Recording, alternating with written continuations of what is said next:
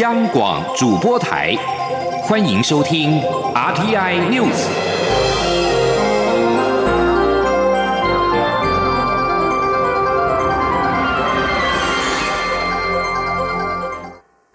各位好，我是主播王玉伟，欢迎收听这节央广主播台提供给您的 RTI News 新闻。首先带您关注。英国伦敦政经学院 LSE 的地球仪公共艺术品将把台湾和中国标注为同一颜色。台英国会小组共同主席四号联名致函关切，表示这是错误的称谓，并且抵触英国政府的政策，要求维持目前的颜色标记。由于该艺术品在国民边界和首都城市标注引发争议，校方三号召集各国留学生讨论，决定以联合国地图为主，把台湾被标注的中华民国台湾拿掉，并且把台北代表首都的红点降格为代表一般城市的黑点，颜色上也改为和中国一致。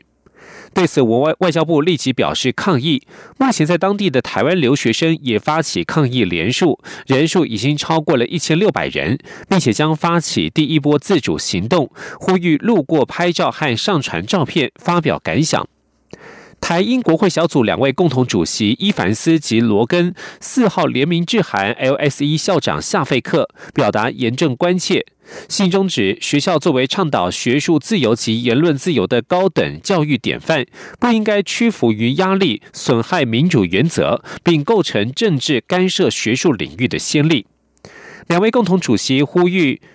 英国伦敦政经学院重新考虑维持作品原状，以保障各方共享的言论及表述自由等价值。继续关注国内政坛焦点，国民党主席吴敦义在七号上午将与新北市前市长朱立伦会面，沟通党内总统初选相关作业程序。对于朱立伦表示应该开放会面过程，国民党副发言人洪于倩今天表示，这一次会谈安排主要是吴敦义对党内有意参选同志的特别邀约，会谈当中将交换意见，并且了解彼此的想法。按照过去惯例，会后由文传会举行记者会，统一转述会谈内容。前的记者刘品熙的采访报道。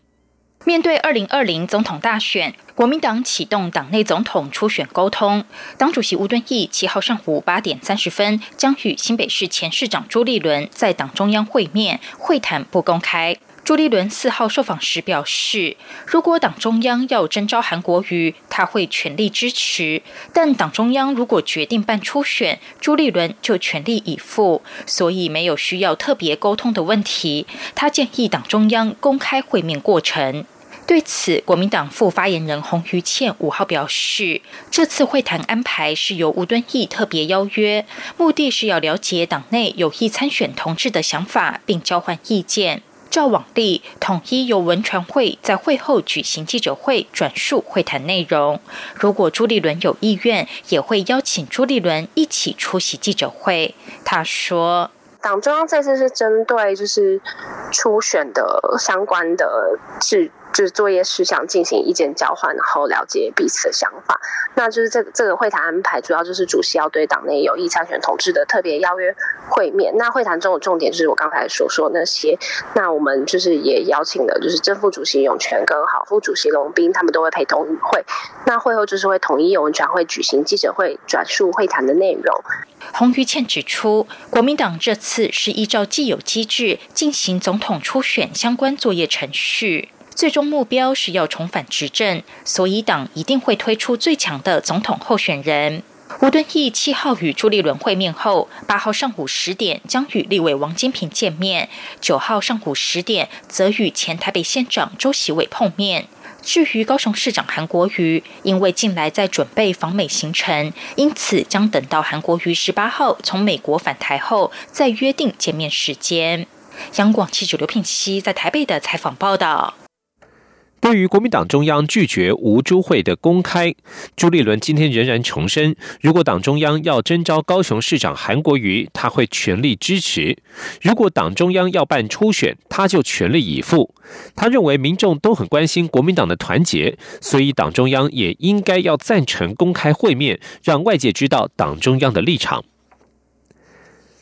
蓝绿现在为了初选伤透脑筋，但是仍然牵动主要的民意走向。台北市长柯文哲日前坦言，在蓝绿夹杀之下，第三势力很难。他今天接受媒体访问时，进一步指出，台湾被单一意识形态绑架，内耗太严重。至于该怎么做，总会想出答案。柯文哲并且认为，台湾缺乏长远规划，应该建立公民参与，确保所有政策及建设不会因为换了首长就转弯。前天记者欧阳梦平的采访报道。台北市长柯文哲日前接受平面媒体专访时表示，在蓝绿两大集团夹杀下，第三势力很难出头。他在五号出席清明祈福法会后受访时，被问到有没有想到比较好的方式生存。柯文哲表示，美国也是政党政治，但不像台湾被单一意识形态绑架。他认为台湾内耗太严重，至于要如何解决，总会想出答案。他说：“在美国也有政党政治哦，民主党、共和党，可是可是不像台湾这么被单一意识形态绑架。这个还是还我我倒不觉得政党政治还是民主政治的常态的。只是说，只是台湾走到这里，我每次说世界是检验真理的唯一标准，你知道？只是说我们的政党政治走到这里，刚刚国家卡一卡，就是卡卡的，是有点内耗太严重了。啊，这个怎么做？好问题哦，不过是这样的，每次说有在慢慢在想，总会想出答案。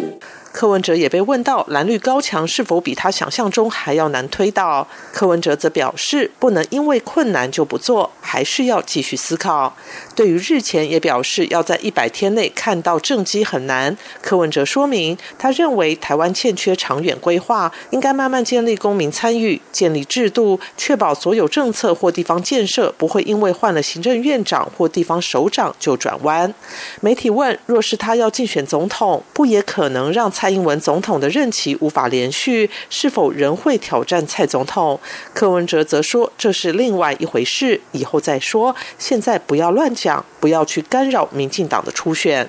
另外，柯文哲日前也批评反核时公投，并说这表示我们是个弱智的国家。柯文哲进一步表示，如果台湾要与美国、欧盟采不同标准，就必须要有很强的理由，否则如何与世界接轨？他并认为，民主政治的重点不是投票，而是讨论。对于被质疑为何现在才放马后炮，柯文哲说自己当时忙着选举，事先不了解有哪些题目，后来。想想那些公投题目都有问题，像同志议题是价值是人权，拿来投票很奇怪。至于核电，事关台湾的能源政策、产业政策，这是一整套。如果事前资讯不足或不清楚，投票就没有意义。所以有时觉得真的和弱智差不多。中央广播电台记者欧阳梦平在台北采访报道。继续关注台铁普悠马列车翻覆的后续救责。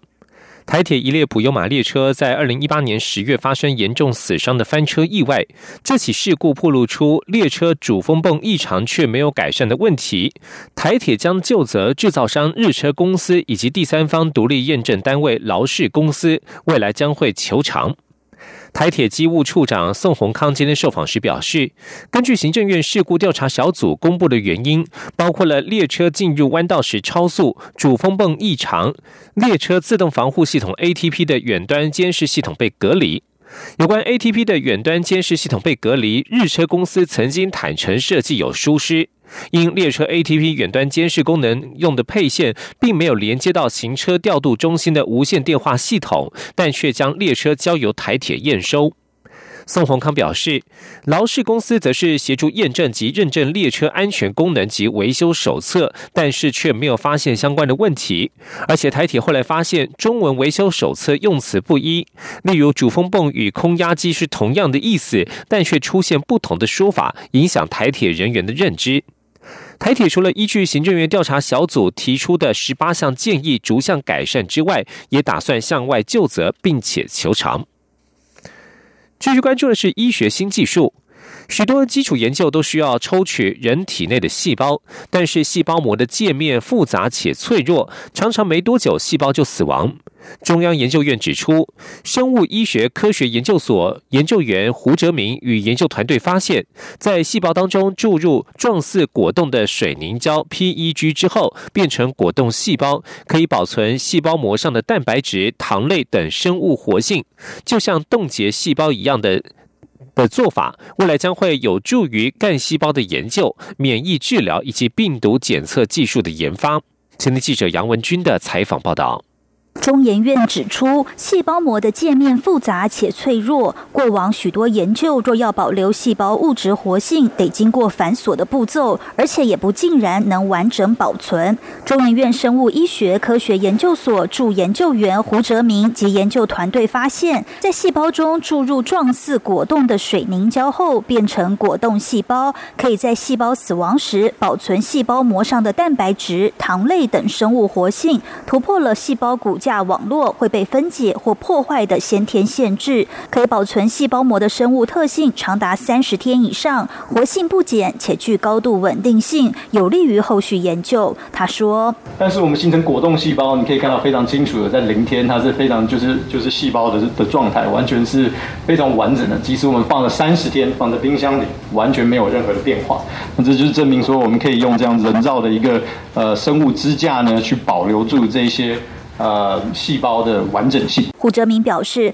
过往维持细胞活性的方法是泡在福马林等化学药剂内，但泡过福马林的细胞难以注入回实验小鼠身上。但细胞内注入水凝胶后，就可打进小鼠体内。因此，他们也进一步进行癌症淋巴瘤的研究，将可以治疗癌症的 T 细胞与果冻细胞一同饲养，发现数量大幅增加四倍。在打回小鼠体内后，也明显抑制癌细胞的增长，且小鼠没有任何不适。胡哲明说，此研究通用于生物膜研究和生物医学上建构人工细胞的细胞固定方法，将来渴望应用于干细胞研究、免疫治疗以及病毒检测技术研发。此研究成果于今年三月五日刊登于《自然通讯》期刊上，并申请多国专利。中央广播电台记者杨文君台北采访报道。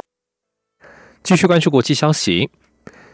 南韩东北部江原道高城四号发生森林大火，在强风助长之下，火势延烧两百五十公顷，造成一人死亡，十多人受伤，有四千多人疏散避难，总计有一百二十五栋房屋被烧毁。韩国联合通讯社指出。这次的火灾造成一百八十多条网际网路线出现障碍，另外也烧毁了电力输送线路，造成附近一百多户断电。另外，铁公路交通也都受到影响。目前，南韩政府已经将江原道森林大火灾区提升为严重等级。南韩总统文在寅四号晚间十一点十五分紧急召开了有关部会首长的指示，动员一切可用资源，全力救灾。在救灾过程当中，务必要慎重，注意安全。焦点转到美国，关注美中贸易战。美国总统川普四号表示，美中两国在针对一项可能达成的协议取得迅速进展之后，渴望在四个星期之内结束贸易谈判。一旦达成协议，他与中国国家主席习近平将可举行高峰会。而中国官方的新华社在今天则是报道，中国国务院副总理刘鹤传达了中国国家主席习近平的口信，希望针对美中贸易协议的正文尽早结束谈判。自从去年以来，华府和北京双边贸易寄出超过三千六百亿美元的关税。随着全球经济放缓，两国的制造业都受到冲击。美中双方三号在华府持续进行贸易谈判。刘鹤所率率领的代表团在华府将停留三天，可能还会停留更久。另外，川普在会见刘鹤时还提出，在美中达成贸易协定后的第二阶段协定构想，处理包括军事支出和武器制造等问题。川普说：“中国花很多钱在军事方面，美国和俄罗斯也是一样。他认为这三个国家可以合作，停止这些花费，把钱用在更有成效的地方。”而对此，刘鹤则表示，他认为这是个好主意。伊索比亚航空波音客机空难调查报告四号公布，波音公司表示将会采取所有必要的安全措施，以确保飞机的飞行性能良好。伊索比亚这一份空难调查的初步报告指出，这架失事客机的机师遵循适航指导，而且飞机当时的状况良好，但是仍然无法控制飞机，最后不幸坠机。报告指出，失事客机的机师一再执行波音的应对程式，仍无法使得机身恢复控制。至于空难的最终报告，可能要等上一年才会揭晓。以上新闻由王玉伟编辑播报。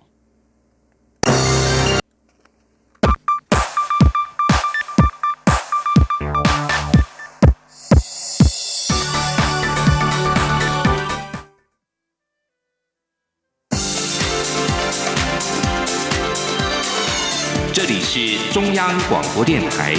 台湾之音，欢迎继续收听新闻。欢迎继续收听新闻，我是陈怡君。行政院日前核定了一波公股银行董座人士的名单，引发讨论。其中，第一金控董事长由前和库金董事长廖灿昌接任，也被质疑有争议。对此，行政院今天表示，行政院长苏贞昌基于专业，如管理风格、银行生态等，任用公股银行董座，并没有外界所说基于选举考量。记者王维婷的报道。行政院日前核定公股行库董座人事名单，引发业界和政坛讨论。在这波名单中，第一金控董事长由前和库金董座廖灿昌接任。由于廖灿昌曾因为庆父案下台，朝野立委质疑这波公股董座大换血有选举考量。更有民进党立委直言，苏贞昌像是扔了一颗手榴弹。针对朝野立委质疑行政院长苏贞昌的用人标准，行政院发言人古拉斯尤达卡五号表示，苏奎人事任用有其考量，基于管理风格、银行生态等进行人事布局，并非如外界所言有选举因素。古拉斯说：“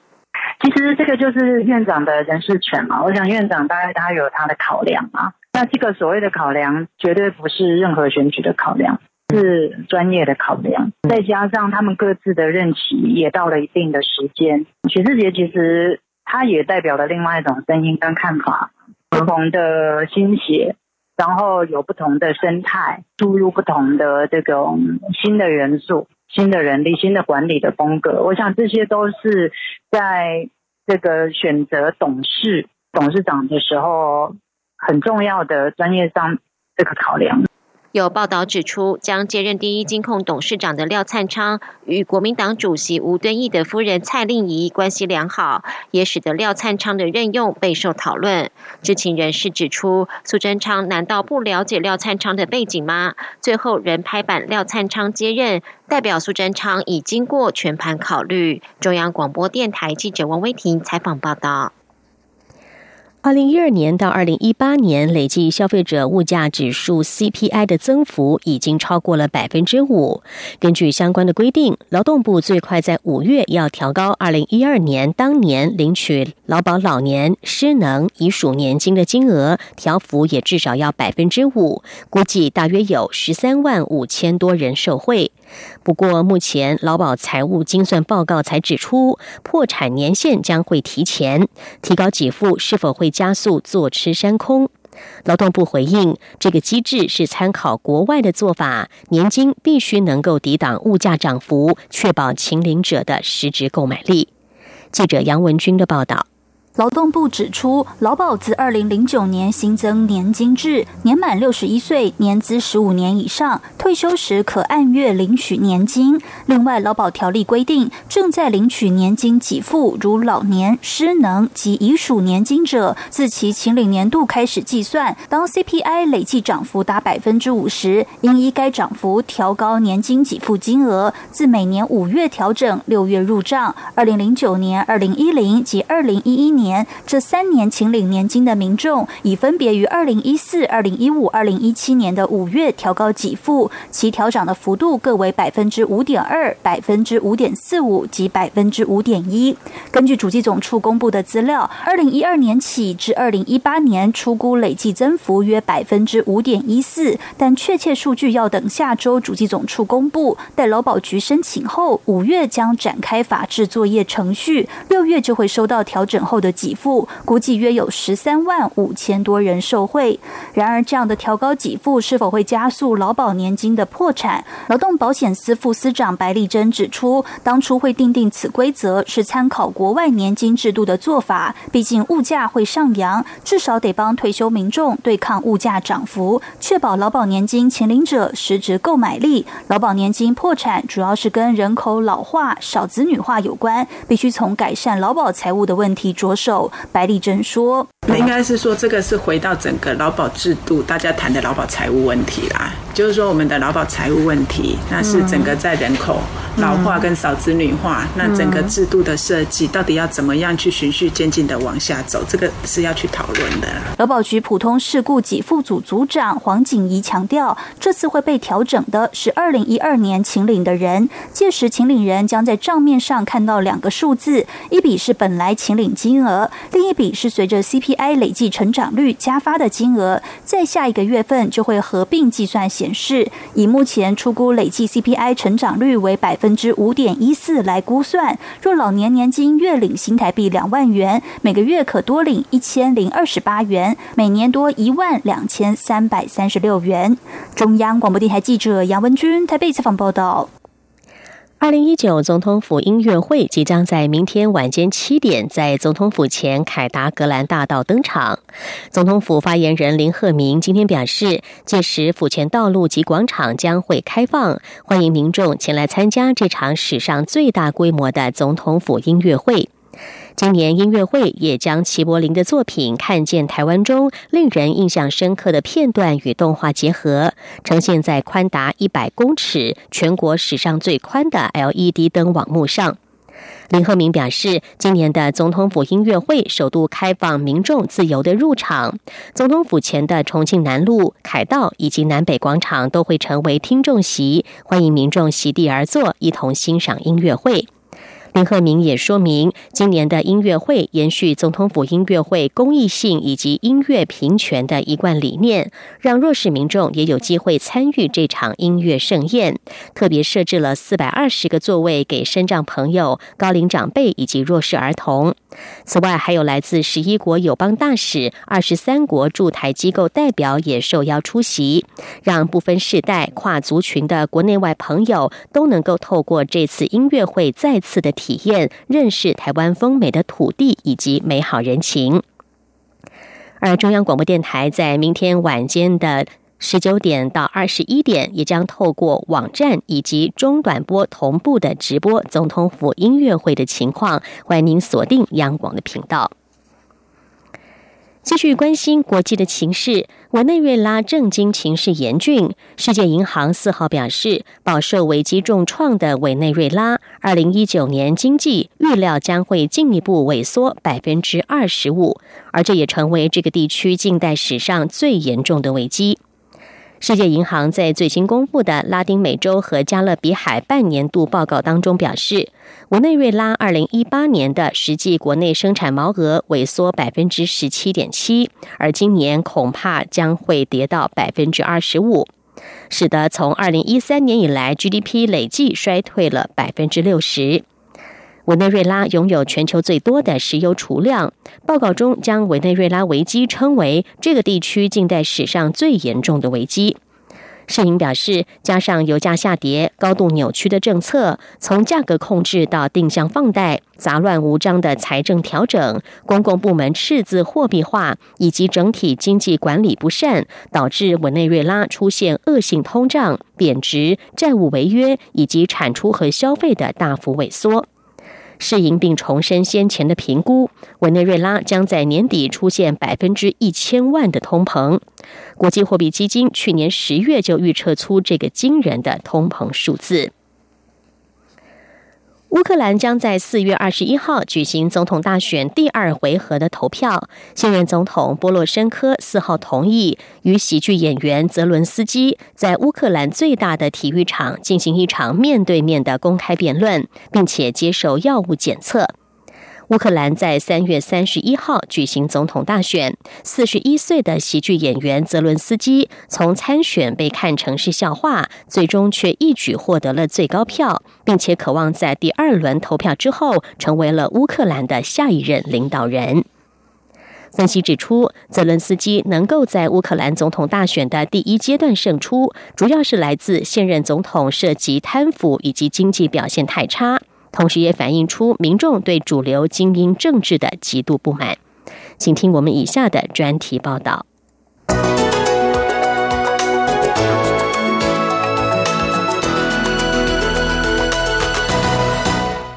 这次乌克兰大选一共有三十九人参选，其中没有任何候选人亲俄罗斯。而三名名列前茅的主要候选人，包括泽伦斯基、现任总统波若申科以及前总理提摩申科，都主张继续深化乌克兰与西方国家的关系。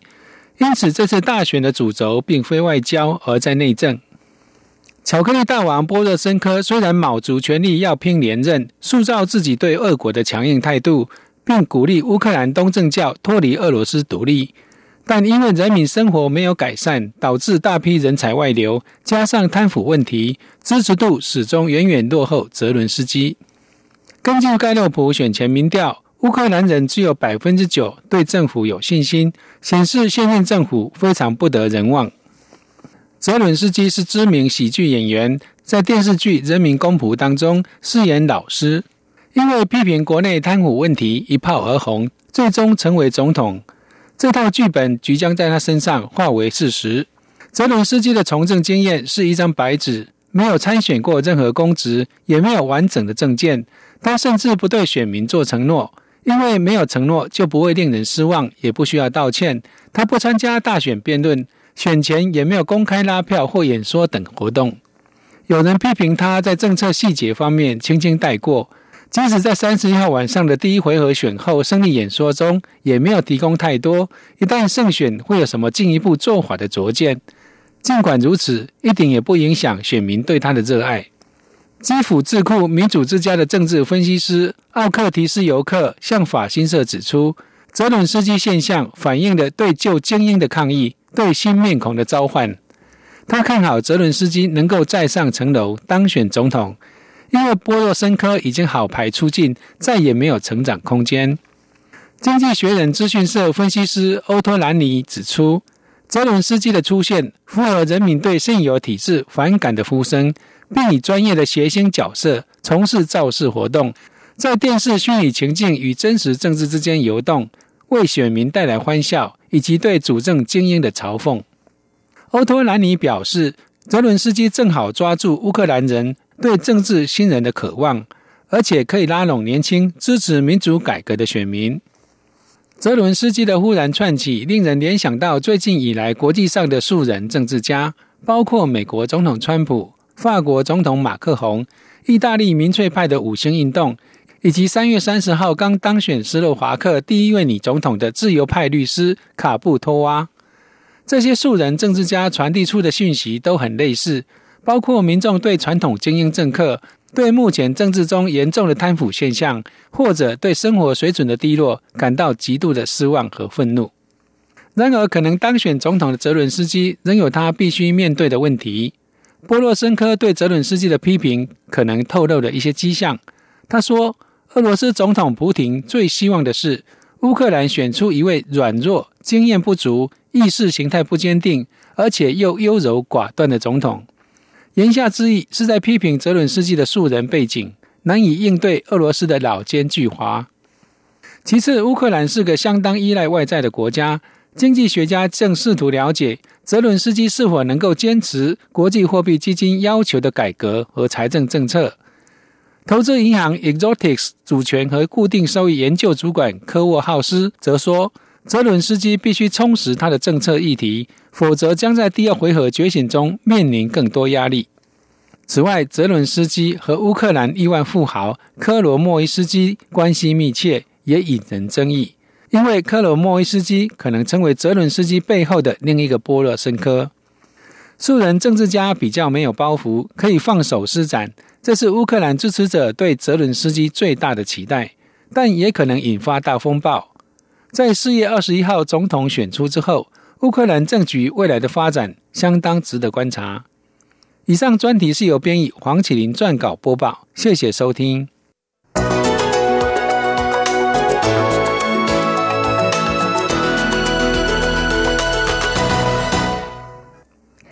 日本传奇球星铃木一朗日前宣布退休。日本放送协会 NHK 报道，日本政府发言人菅义伟表示，日本政府透过管道私下探寻接受国民荣誉奖的意愿时，铃木一朗以会努力，希望能在人生落幕的时候领奖，表达了婉拒之意。这也是他第三度婉拒接受这个奖项。铃木一朗曾经在二零零一年及二零零四年两度以仍是现役选手为由婉拒接受国民荣誉奖。以上 T N News 由陈义军编辑播报。